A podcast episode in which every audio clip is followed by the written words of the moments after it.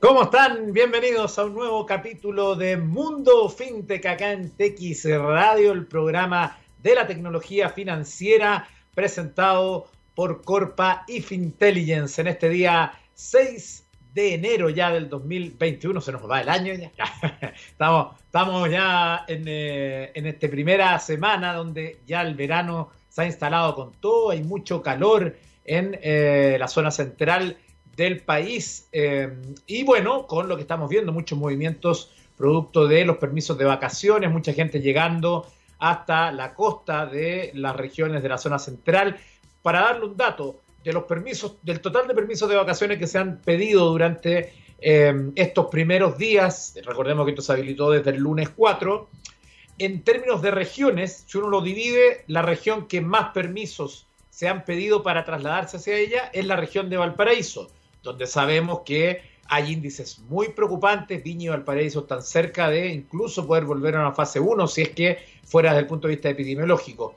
Y si uno lo desagrega por comunas, es decir, saca el filtro regiones eh, y pone comunas donde más permisos se han pedido, ahí mandan las dos principales ciudades de la región de Coquimbo, es decir, Coquimbo, que es la capital regional, y La Serena, lo cual habla además de eh, que es un lugar evidentemente siempre una de las principales alternativas para los viajeros. Además, eh, mucha preocupación por parte de los alcaldes. Ayer em, el alcalde de Algarrobo decía que no vea ningún fiscalizador sanitario. Hoy me tocó leer en la prensa de la región de O'Higgins eh, los mismos reclamos del alcalde de Navidad, el alcalde de Pichilemu diciendo que la gente simplemente no usa mascarilla, no tiene distancia como si no pasara nada.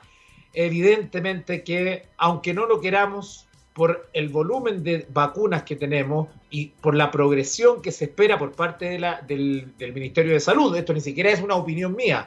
El Ministerio de Salud espera para fines de junio tener al 80% de la población eh, vacunada, pero eso va a ser algo progresivo eh, y exponencial. Los primeros meses, estos meses de verano, es probable que muy poca población de riesgo esté eh, vacunada. Por lo tanto, uno no puede ser optimista ante lo que va a ocurrir seguramente en las próximas semanas.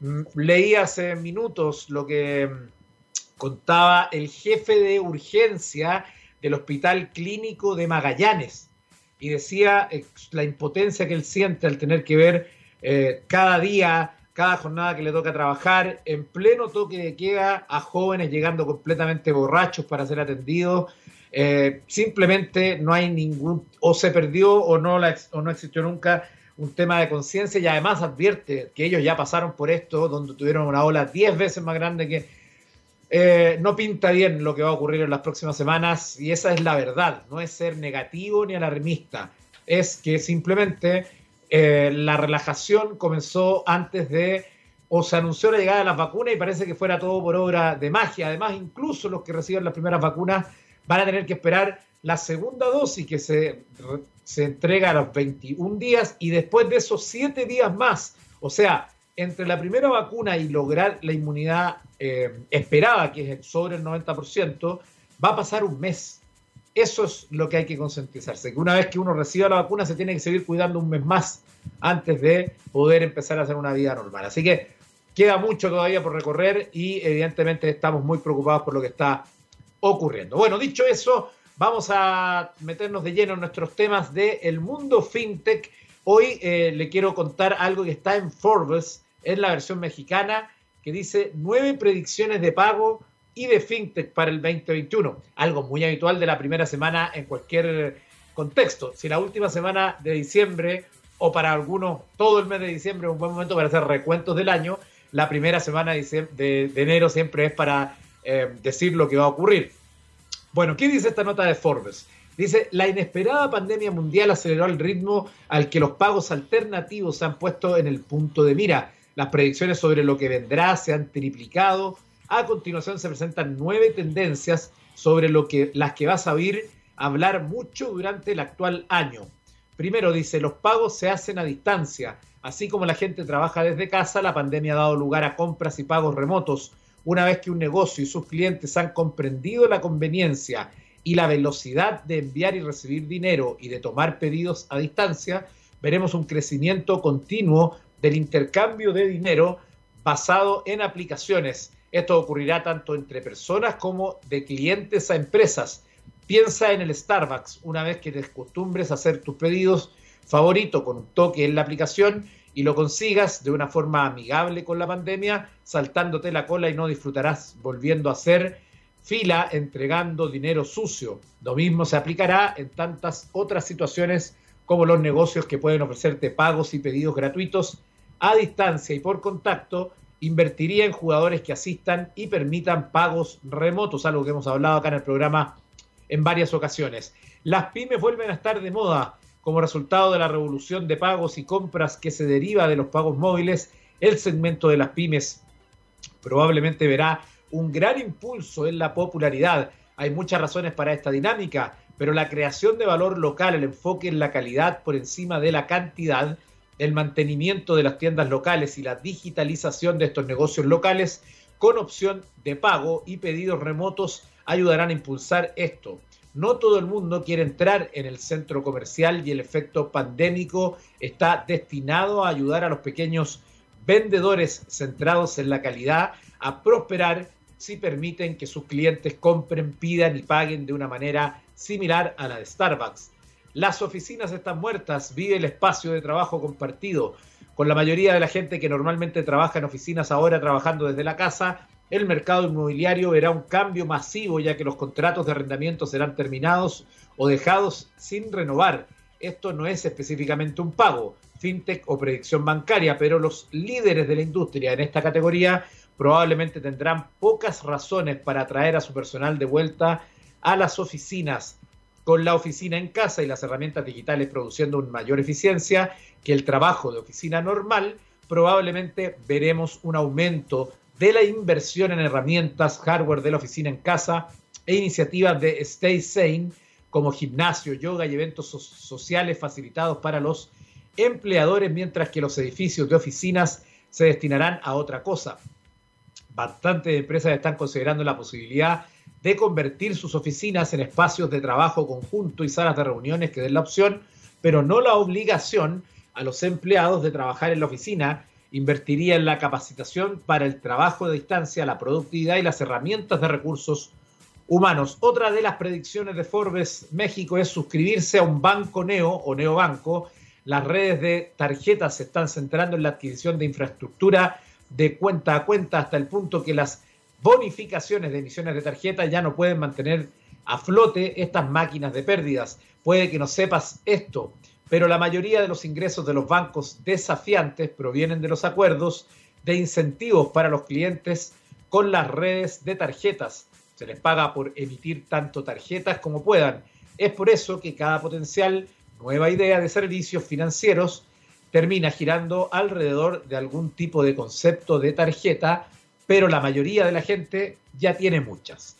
Otra de las predicciones dice los tipos de interés suben a medida que los mercados acaudalados ven un aumento en los precios de las viviendas, los tipos de interés comienzan a subir, la economía mundial sigue estando en una situación inestable y es muy probable que veamos una corrección con caídas de la bolsa, pero es probable que los tipos de interés empiecen a crecer. Y además se habla de la criptografía da un salto y luego se aplana de nuevo. Esa es la predicción de Forbes con los mercados mundiales sintéticamente positivos y los expertos cuerdos dando consejos para mantener la calma, ya que una corrección probablemente vendrá. El dinero está buscando en otra parte el crecimiento. Últimamente hemos visto que las, la criptografía vuelve a estar de moda, ya que los tipos de interés son tan bajos que tanto el dinero grande como el pequeño se pone en criptografía, con los anuncios exagerados de que muchos grandes jugadores ahora aceptarán la cripto como pagos o permitirán a sus clientes mantenerla Bitcoin, criptografía y sus varios hermanos están de nuevo de moda. En 2021 probablemente veremos los precios de la, de la criptografía subir más por encima de sus registros anteriores, pero es probable que vuelvan a bajar como lo hizo en enero de cada año durante los últimos tres. Y también dentro de las tendencias destaca que los gigantes siguen comprando cualquier cosa que desafíe su posición, Ojo con esto, como la banca abierta, cuenta a cuenta, aplicaciones de pago móvil se establecen para formar nuevas redes de pago y hábitos de pago, tanto para las personas como para las empresas. Los gigantes de pago y la banca como Visa, Mastercard, Amex y Union Pay seguirán comprando cualquier cosa que amenace sus máquinas establecidas. Ahí está parte de estas predicciones que usted puede leer en Forbes.es. Nos vamos a ir a la música acá en Mundo FinTech y a la vuelta tenemos a nuestro invitado de hoy. Nos vamos a ir hasta el año 1991 y ahí nos vamos a encontrar con la banda Yes y su canción Saving My Heart. Y estamos de regreso por TX Radio.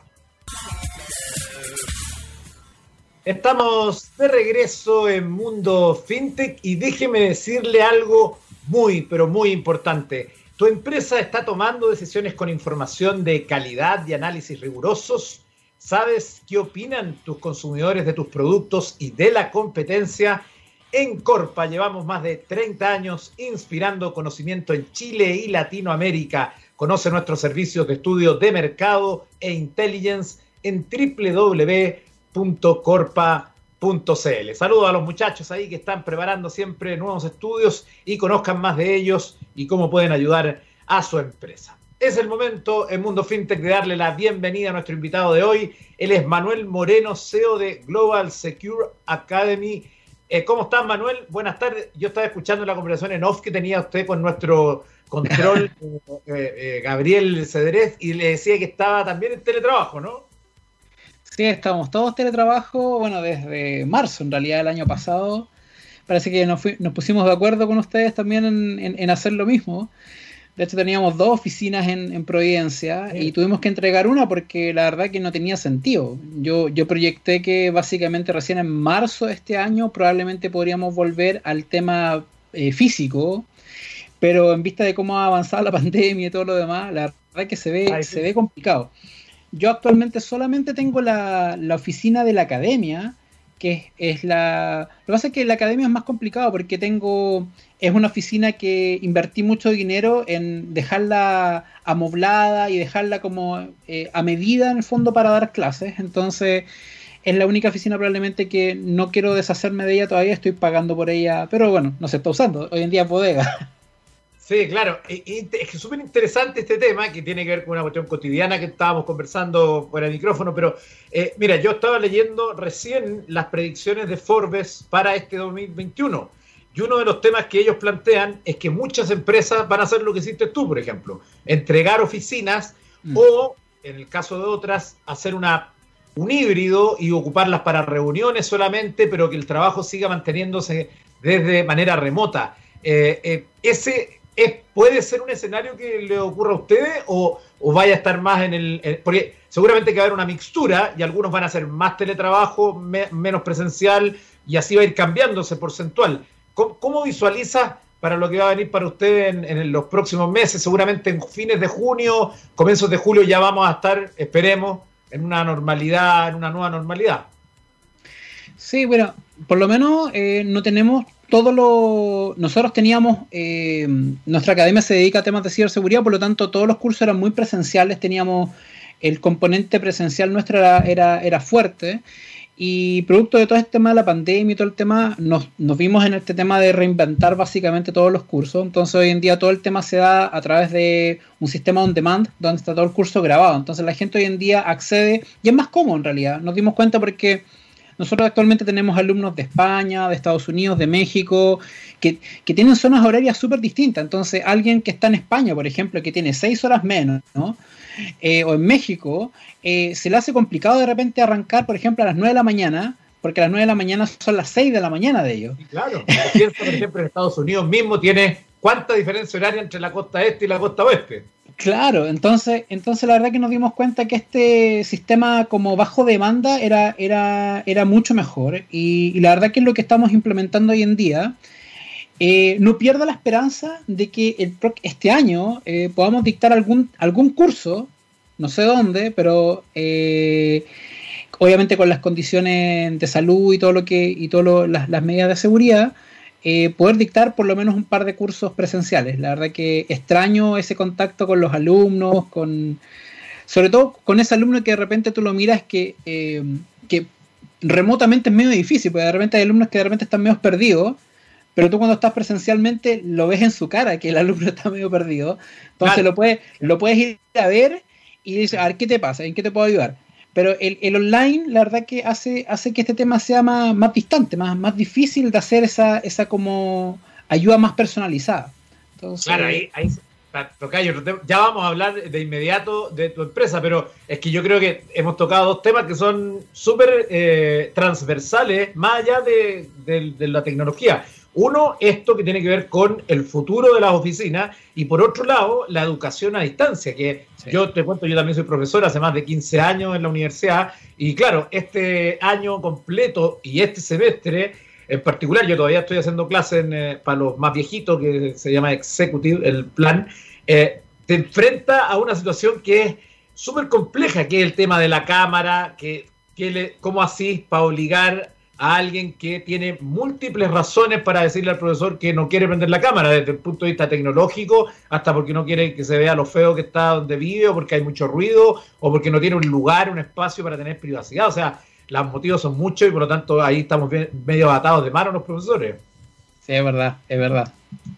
Es verdad, es, un tema, es un tema súper complicado. Eh, de hecho, trato por lo menos de que en algún momento los alumnos, por último, nos saludemos porque no sé si te ha pasado con reuniones, incluso con gente, porque ya yo entiendo que obviamente el tema de la pandemia ya no nos permite tener reuniones físicas, pero incluso nos estamos distanciando, incluso el tema de ni siquiera vernos la cara. Entonces, hay mucha gente que se conecta a reuniones eh, por, eh, por Zoom o por otras plataformas donde ni siquiera activan la webcam. Entonces, tú solamente estás, estás en una llamada casi telefónica. Claro. Entonces eso, eso yo creo que es algo que, pucha, yo de repente le pido a la gente que por último, un minuto, por último, para saludarnos al principio y ya después apaguen la cámara, está bien, y, todo el mundo siga, siga la reunión, pero la verdad que eso es algo que siento que, se está perdiendo.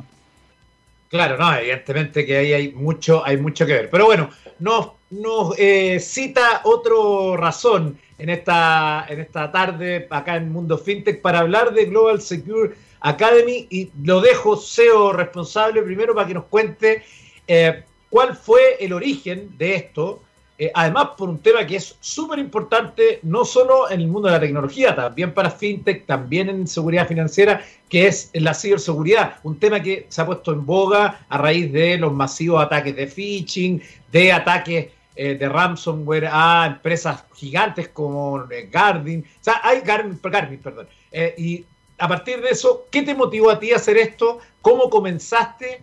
¿Y de qué se trata justamente Global Secure Academy? Bueno, Global Secure es la primera academia de ciberseguridad en Latinoamérica. La creamos en 2013, cuando la verdad que eh, en 2013 la mayoría de las compañías que dedicaban entrenamiento y certificaciones de ciberseguridad estaban todas en Estados Unidos. Eh, entonces, cuando yo estaba acá en Chile, eh, toda la gente estaba muy preocupada del tema de las certificaciones de Estados Unidos. De, hay un montón de marcas que están en el mercado. Entonces, y son todas de Estados Unidos, la gran mayoría. Entonces mm, dijimos, mira, ¿sabes qué? Em, en, ese momento, que era un tema, como te digo, donde el tema ciberseguridad, la cultura ciberseguridad era bastante, bastante baja. Nosotros estábamos, ya llevábamos más o menos como unos tres años ya con una academia formando, pero en el año 2013 es cuando el Estado Mayor Conjunto, el EMCO, eh, nos pide a nosotros que hagamos un tema de formación para formar al, al, ciberejército. ¿ya? Entonces arrancó por, arrancó por, por, ese, por ese tema. Eh, y nosotros la verdad que dijimos, ¿sabes qué? Vamos a hacer un tema que la verdad que sea eh, chileno, sea desde acá, pero que no tenga nada que envidiarle a los programas que están actualmente en, en Europa, en Estados Unidos, que sea del más alto nivel y partimos con este, con esta idea que mucha gente me decía que yo estaba loco, que esto era una locura hacerlo acá en Chile, que, no, iba a funcionar muy bien. Y, comenzamos con esto. Por cosas del destino, el tema del Estado Mayor Conjunto no funcionó. ¿ah? No, llegamos a puerto, no llegamos a, nada. Pero el ejercicio de crear el material y empezar a trabajar en esto fue un puntapié inicial para mí como, como dueño de la compañía de decir, ¿sabes qué? Este tema es importante, hay que hacerlo. Y, en ese momento yo tenía la representación, me acuerdo, de una, de una marca global eh, de Estados Unidos, acá en Chile. Y la marca cuando se enteró que estábamos haciendo los cursos nuestros acá en Chile, me acuerdo que me presionó y me dijo, Manuel, veo que tú estás creando tus propios cursos y eso en la cláusula número 8 del contrato, no sé cuánto, está prohibido que tú lo puedas hacer, así que tienes que elegir, o sigues con tu academia o sigues con nosotros. Yo le dije, bueno, tendremos que separarnos entonces y yo seguí, cerré contrato, no renové y seguí con, la academia. Y bueno, el, tiempo, la verdad, me, dio, me dio la razón. con la academia cuando partiste? Que me imagino probablemente tenías mucha ansiedad también, incertidumbre de si esto iba a funcionar o no, más allá del, conocimiento que tú tienes del tema y que evidentemente veías lo que iba a significar. ¿Cómo ha cambiado el interés de la gente a hoy que estamos comenzando el 2021? Wow. De hecho, yo veo que el interés ha, sido muchísimo, sobre todo porque eh, en el tiempo, se, sobre todo acá en Chile, ¿eh? ya, sobre todo acá en Chile ha cambiado mucho la, percepción de temas de ciberseguridad, sobre todo por los directores, por los directores de, las compañías, donde se han dado cuenta que el tema de ciberseguridad y de tener gente con formación en ciberseguridad para las grandes compañías es, es un tema que es mandatorio hoy en día. No es algo que si yo tengo o no tengo seguridad, porque básicamente es un habilitador para el negocio. ¿ya? Eh, hoy en día yo veo muchas vulnerabilidades, por ejemplo, esto, esto es como, como de anécdota. Nosotros en el año 2000, esto fue 2012 más o menos, 2012-2013, nosotros encontramos un fallo en ese momento en un sistema que es el sistema de, de WebPay en ese momento. Que nosotros lo reportamos, me acuerdo en su momento, a la, a la gente Transbank y todo el tema.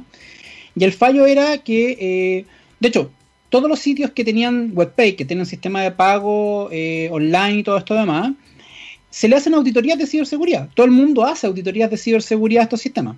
Le hacen también y le corren unos software que son software de análisis de vulnerabilidades, que tratan de buscar fallos de seguridad en los sistemas, pero es un programa. Pero resulta que el fallo que nosotros encontramos era un fallo donde tú podías modificar los montos. Entonces imagínate, tú comprabas un producto, comprabas una tele que costaba un millón de pesos y tú termináis de hacer la compra y termináis pagando un peso y te llegaba la tele a tu casa del millón de pesos y te llegaba la factura, te llegaba la boleta y todo lo demás. Entonces, en el momento que lo descubrimos, todo el comercio, completamente todo el comercio, de todo, líneas aéreas, pago, en cuentas de servicio, todo funcionaba y tenía el fallo en todos lados. Entonces, eh, bueno, la verdad que fue una responsabilidad súper grande para nosotros, obviamente, guardar este, este, este, este tema, informarlo obviamente a la, empresa. Nosotros presionamos durante mucho tiempo de forma interna y ellos de hecho hicieron varios desarrollos hasta que hoy en día sacaron el servicio que ya tienen en operación hace ya como cuatro años, que es el sistema de, web service hoy en día que tienen actualmente en, en producción.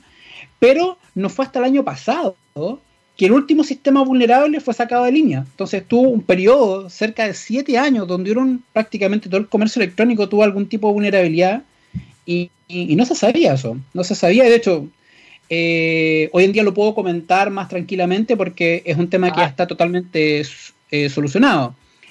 Pero eso te deja pensando que hay un montón de cosas que muchas veces las compañías no revisan porque falta gente, falta gente, porque yo siempre digo, este fallo no lo encuentra un software, no lo encuentra un programa automático, lo encuentra un ser humano que piensa y que está tratando de tratar de saltarse al sistema de buscando justamente el fallo. Lógico. Exactamente, entonces eh, es, un fallo eh, bien interesante y que después descubrimos uno en algunos bancos, nos dimos cuenta que varios de los bancos acá en Chile eh, tenían sistemas similares, problemas similares, y producto de eso mismo es que de hecho, la gran mayoría de los bancos acá en Chile son clientes nuestros. Le hemos dado auditoría de ciberseguridad a, ellos. Entonces, eh, a raíz de esto mismo, yo dije, ¿sabes qué? Necesitamos más gente. Necesitamos más gente, entonces empezamos a crear, de hecho, un curso justamente para poder formar y enseñar a la gente cómo poder hacer esto, pero obviamente a gente que sea ética, gente que... Eh, profesionales de ciberseguridad, gente que trabaja directamente en los bancos, en las empresas financieras o profesionales que actualmente están en el mercado para que puedan testear la seguridad de los sistemas. Y, lo que se ha visto en el tiempo es que el cambio ha sido brutal. Eh, nosotros en el año 2013 dijimos, ¿sabes qué? Tenemos que hacer una certificación que sea práctica, cosa de que tú puedas medir prácticamente si la persona tiene las habilidades o no. En el 2013 eso era una, era una locura, era muy complejo de poder hacer, pero hoy en día un montón de compañías de Estados Unidos están, están replicando el mismo ejemplo, están replicando lo mismo. cosa que no lo tenían en el momento que nosotros arrancamos. Perfecto, estamos con Manuel Moreno, CEO de Global Secure Academy. Manuel, vamos a hacer una pequeña pausa musical y te comprometo para que a la vuelta nos cuentes qué hay que tener para estudiar ciberseguridad, cuánto tiempo hay que invertir, eh, cuáles son los el futuro de esas personas. Todo eso después que escuchemos esta canción del el gran Jeff Buckley Last Goodbye, su canción favorita, su canción comercial mayor y además una de las canciones de la banda incidental de una de mis películas favoritas, Vanilla Sky. Vamos a la música y estamos de regreso y seguimos con la conversa acá en Mundo FinTech. Estamos de regreso en Mundo FinTech y déjeme contarle algo muy importante. ¿Alguna vez te has sentado a pensar cómo será el futuro financiero de tu negocio? De dónde vendrán tus ingresos y ganancias, cómo estarás en uno, cinco o diez años si sigues haciendo lo que haces ahora. En Fintelligence te proponemos un acompañamiento que hará evolucionar el manejo de las finanzas de tu negocio para lograr mejorar su nivel de ganancias y rentabilidad. Nuestros clientes en promedio han mejorado 70% sus resultados. Para más información, puedes visitarnos en www.fintelligence.cl. Así que ya lo saben, ahí está la invitación para que puedan mejorar su rendimiento. Seguimos conversando con Manuel Moreno, CEO de Global Secure Academy, que nos estaba contando cómo había surgido, hablamos de cosas trascendentales de la vida, pero ahora vamos al pan pan vino vino, Manuel. ¿Quiénes pueden estudiar para ser eh, expertos en ciberseguridad? ¿Cuánto tiempo tengo que invertir? Eh, ¿Hay alguna característica de las personas que van a estudiar esto? ¿Dónde pueden trabajar? Todo eso nos tienes que responder ahora. Perfecto. Mira, en realidad este, esta es una carrera pensada para profesionales, o sea, gente que estudia alguna carrera de tecnología o de ingeniería usualmente. Pero algo que es muy genial y que de hecho Google lo dijo hace poco es que hoy en día no necesitas un título universitario realmente para trabajar en Google. Nosotros también pensamos mucho, mucho en, en esa misma línea, por lo tanto hay un montón hoy en día de profesionales que sin tener una carrera, por así decir, universitaria, están trabajando hoy día haciendo temas de ciberseguridad y son profesionales muy destacados. ¿ya? El tema está en que para eso las certificaciones yo creo que agregan un valor, porque la certificación básicamente es, es una validación de conocimiento en algo específico. O sea, yo te valido a ti como un especialista en una materia determinada. En este caso, por ejemplo, ciberseguridad, investigación forense, auditoría de páginas web. Por lo tanto, esta es, una carrera que cualquier persona que ame la tecnología, que le guste la informática, perfectamente la podría estudiar sin ningún tipo de problema. Ahora, dicho eso, nosotros tenemos unas alianzas, por ejemplo, actualmente la Universidad Adolfo Ibáñez eh, vende nuestros cursos, los cursos nuestros que diseñamos nosotros los vende dentro de algunos cursos que tienen ellos, que son nombres de ellos, y está también dentro del magíster de ciberseguridad que tiene la misma universidad. ¿ya? Eso es algo que vamos a empezar a trabajar fuertemente este año para llevarlo a varias universidades, porque una de las cosas que no sé si les alcancé a comentar de que este año uno de los movimientos estratégicos que hicimos hace prácticamente unas tres semanas, de hecho fue justo en diciembre, en diciembre del año que pasó, eh, abrimos oficinas en Estados Unidos era un trabajo que veníamos haciendo hace bastante tiempo, ¿ya? Y que lo finalizamos en diciembre del año pasado, aperturando una oficina nueva en Nueva York, donde la idea principal es ir a competir directamente con las grandes marcas mundiales y también hacer aceleramiento. Por tanto, eh, actualmente ya eh, en Chile tenemos una posición de mercado cerca del 60-70% de la gente que estudia ciberseguridad ha pasado eh, por nuestras aulas. Entonces tenemos un tema de, mercado, por así decir, bastante grande, pero tampoco tenemos muchas posibilidades de seguir creciendo. Por lo mismo que para nosotros es súper importante empezar a mirar ya México, Brasil y otros mercados más en, Latinoamérica y especialmente Estados Unidos. Y ya pensando en alguien que está interesado o que lo, ve como una posibilidad eh, a futuro, incluso sabemos que si hay una carrera que va a ser o profesionales que van a ser demandados son de la tecnología y sobre todo de ciberseguridad. Hay estudios que ya sí lo comprueban. Eh, si alguien quisiera hacer o comenzar a prepararse para dar ese vuelco en su carrera, ¿cuánto tiempo le tiene que dedicar a esto? ¿Cuánto podría tomar o cuáles son los cursos que hay que tomar? O no sé, cuéntanos un poco más de eso. Sí, mira, una persona normalmente, eh, el, rango eh, bueno, siempre es bueno tener ciencias básicas, o sea, lo que es la parte de fundamentos, tal vez que te entregue una carrera informática, sea cual sea, sea de técnico o de ingeniero, es una, es una carrera que alguien debería estudiar por lo menos dos años, la parte de fundamentos, o sea, todo lo que es redes, sistemas operativos, la parte básica de cómo funciona el tema tecnológico, porque la ciberseguridad eh, yo no la puedo aprender sin eso, o sea, eso, eso es como son como los, los fundamentos, o sea, necesito tener esos fundamentos primero para meterme después a ciberseguridad, pero entendiendo que una persona ya sabe un poco de tecnología, sabe Linux, sabe un poco de sistemas operativos, sabe de redes, ya ha estudiado un poco de tecnología, por lo menos dos años, ya una persona perfectamente en un año podría estar eh, formándose en temas de ciberseguridad y estar trabajando en una compañía que se dedique a hacer, por ejemplo, auditorías y todo eso. Es una carrera que se podría tomar prácticamente en muy corto tiempo. O sea, y, y, por ejemplo, en términos de demanda de tiempo, ¿uno podría seguir haciendo un trabajo o estudiando algo convencional y en, en complemento con eso, estudiar ciberseguridad? ¿Te da el el tiempo y el mate para hacerlo?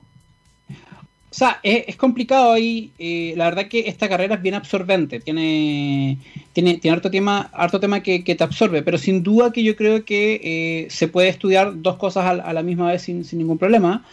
Pero eh, yo diría que hay una cosa que es fundamental. Hoy en día hay un montón de plataformas, entre ellas voy a dar algunas publicidades, pero hay, una, hay unas empresas que se llaman HackerOne y Backcrowd, que son dos plataformas donde básicamente todas las grandes marcas, Uber, Microsoft, Twitter y un montón de compañías mundiales grandes, colocan sus programas de recompensas. Entonces tú te puedes inscribir como un, como un pentester, como un auditor de ciberseguridad en esta plataforma, y tú puedes buscar fallos de forma legal, de forma ética, en Twitter, en Uber, ¿ya? Y si tú encuentras un fallo, ellos te pagan por cada fallo que tú encuentras. Claro. Y eso lo puedes hacer en tu tiempo libre, mientras sigues estudiando ciberseguridad. Entonces puedes estar estudiando ciberseguridad y, lo mismo que vas aprendiendo, empezar a practicarlo contra las aplicaciones reales de estas compañías. Eh, tengo un par de conocidos y un par de amigos que de hecho han, lo han hecho de esta forma y con la misma plata que van ganando encontrando fallos, se siguen pagando más cursos de ciberseguridad. Entonces se van autofinanciando con, con esta cosa, porque claro, tú encuentras un fallo acá, te pasan 200 dólares, 500 dólares, 1000 dólares. Entonces, claro, tú vas juntando de a poquito. Tengo gente que se hace 5000 dólares trabajando los fines de semana buscando fallos de seguridad. Entonces, pero, claro. entonces ahora se amanecen, pero, pero trabajan solamente el fin de semana. Ya, perfecto. Bueno, eh, hablar de ciberseguridad es un tema que, como yo lo decía, incluso nosotros acá en la radio llevamos varios años hablando del tema. Eh, se ve cada vez más interés de las personas por aprender algunos conceptos que son más bien básicos, como justamente estos fraudes que se están dando a través, o intentos de fraude más bien, porque el fraude se provoca cuando las personas claro. lamentablemente le hacen clic a algo, descargan algo que no tenían que hacer. Eh, pero bueno, hay en algún grado algunos medios como este y algunos otros que se están preocupando en tratar de educar a la población en términos de ciberseguridad. A ti que eres experto en el tema, eh, cuando le hacemos doble clic a esa ciberseguridad, ¿cuáles van a ser los temas donde se van a demandar más expertos de ciberseguridad en los próximos años? Pensando en cómo está creciendo Internet, en las industrias, en los múltiples dispositivos que están conectados en una casa hoy, etcétera, etcétera. Uh, eh, la verdad que va a depender mucho de cada, de cada industria. Yo creo que cada industria tiene su, sus temas de ciberseguridad. Por ejemplo, la parte más industrial, por ejemplo, que vende hoy en día equipos domóticos, por ejemplo, para la casa, para automatizar, necesita gente especializada que busque fallos en esos sistemas. La gente que tiene, por ejemplo, sistemas industriales, necesita gente que trabaje directamente buscando fallos en los sistemas industriales, y es una especialización. La gente que trabaja en las empresas de servicios financieros, ya que tienen aplicaciones básicamente web que mueven dinero, por ejemplo, las empresas de tipo fintech que muevan directamente plata eh, claramente eso van a necesitar eh, gente que tenga un perfil de ciberseguridad orientado probablemente a las aplicaciones web que están detrás. Por lo tanto, yo veo que, bueno, hay una necesidad actual. O sea, actualmente, según la última encuesta de ISC cuadrado de hace un año hacia atrás, faltan más de 3 millones de profesionales en todo el mundo eh, en ciberseguridad, que actualmente las universidades no están, no están cubriendo. Una carrera que uno podría ejercer en la comodidad de su casa o donde le guste estar, porque básicamente lo que necesitáis para trabajar es tu computador y una red segura, ¿no? Así es, es, es un computador y una conexión a internet y puedes trabajar desde cualquier parte. Y eso hoy en día la verdad que eh, está visto por, por mucha gente como, como un plus sobre todo con el tema hoy en día de la pandemia, donde el tema de ir a trabajar físicamente ya se ha cambiado por una modalidad remota. Entonces, yo veo que hay muchas compañías que directamente probablemente no van a volver a sus oficinas y van a seguir trabajando en esta modalidad remota durante un buen tiempo. Eh, y cuánto que se llama, y bueno, de hecho, Microsoft dijo eh, que de hecho este, este año, miento, Google, Google dijo que, que ya no volvían hasta fines del próximo año. Entonces, falta, falta bastante, bastante tiempo para ver cómo, cómo avanza este tema de la pandemia, cómo, cómo sigue evolucionando, pero la verdad que este tema del teletrabajo yo creo que se va a profundizar mucho más. Y afortunadamente para la gente que estudia ciberseguridad o que le interesaría aprender y, meterse a estudiar temas de ciberseguridad, hay muchísimo campo hoy en día, hay mucho campo en el mercado y eh, están las facilidades de trabajar remotamente a, precios, obviamente, y a sueldos de mercado que normalmente están entre un 30 o un 40% por sobre la, media en temas de tecnología, porque falta gente. porque falta gente. Entonces, ahí está la motivación que puedes tener además desde el punto de vista del futuro de las personas. Manuel Moreno, CEO de Global Secure Academy, gracias por este contacto. ¿Dónde la gente puede conocer más información, escribirles para pedirle eh, datos de cuánto sale, cuándo es, etcétera, etcétera. Sí, bueno, está nuestra página web globalsecure.academy y también nos pueden buscar haciendo Global Secure Academy en, cualquier buscador. Ahí están nuestras redes sociales, estamos en, Instagram, en Facebook, en Twitter también, entonces eh, ahí nos pueden, nos pueden buscar, pero la página web es el punto principal de contacto. Perfecto, Manuel, te dejo un abrazo, que estés muy bien y un gran 2021, sea teletrabajo, sea presencial o sea en modelo híbrido. Ya, Eduardo, muchas gracias por la invitación. Chao, que estés bien. Chao, chao. Bueno, en la parte final de nuestro programa les quiero presentar un estudio que lanzó hoy Jelly Digital, una, em, una agencia de marketing eh, que eh, nos sacó la foto, para decirlo de alguna forma, del consumo de streaming por parte de los que viven en Chile. Eh, de acuerdo a las principales conclusiones, se vio que el 42,4% confiesa consumir entre 3 y 5 horas de streaming diarios, el 41,9% tiene un servicio, es decir, o Netflix o Amazon Prime o em, Disney ahora o Estadio CDF o cualquiera de ellos, el 30% cuenta con dos suscripciones a, dos plataformas. Más del 88% cuenta con Netflix. Amazon Prime está en un segundo lugar.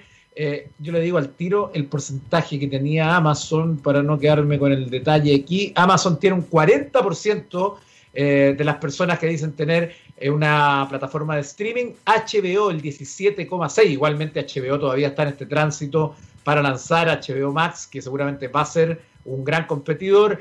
Disney Plus con el 23,3%, Estadio CDF 8,1% y otro 11,3%. Em, respecto a los cuantos servicios de streaming tienen, yo estoy en el 24% porque yo en este minuto tengo 3 y algunos que he ido poniendo y sacando porque hay varias, hay muchos que uno contrata quizás por una serie o por una película. Le preguntan a la gente, ¿está en tus planes dar de baja la suscripción al TV Cable? El 42,9% dice que sí, el, el 57,1% dice que no, es decir, sigue siendo importante, a pesar de que hay gente que está dispuesta a dejar el cable, porque además, claro, hay que destinar esa plata del consumo de una plataforma a la otra. ¿Cuántas horas al día? Como les decía, la mayor cantidad de personas ve eh, entre 3 y 5 horas, el 42%, mucho tiempo, ¿ah? mucho tiempo que obviamente se le quita o le roba a otras plataformas, como por ejemplo la propia televisión tradicional o de cable. ¿Qué dispositivos usas para ver una serie o película? El 81,4 ocupa el televisor, lo cual habla de la sana industria de los Smart TV, que es una locura y que evidentemente son la mezcla perfecta entre televisión y streaming, porque no requieren estos dispositivos para convertir al televisor en inteligente, sea Apple TV, sea Chromecast u otro más, que hay varios. el teléfono lo ocupa el 58,3%, las tabletas un 14,7% y el computador un 39,5%. Le preguntan a la gente si tuviera que elegir una plataforma para siempre y descartar las otras. El 71% elige a Netflix. Ahí Netflix tiene una gran ventaja porque Amazon lo sigue con un 13%, HBO y Disney un 7,8%. Disney que está evidentemente más centrado en el contenido infantil. Razones para abandonar tu actual suscripción y con esto me despido a una plataforma de streaming. Puedes marcar más de una. La que ganó fue aumento desmedido del precio del plan mensual, 74%. En segundo lugar, si llegan a agregar comerciales durante las series o películas, con el 65,4%.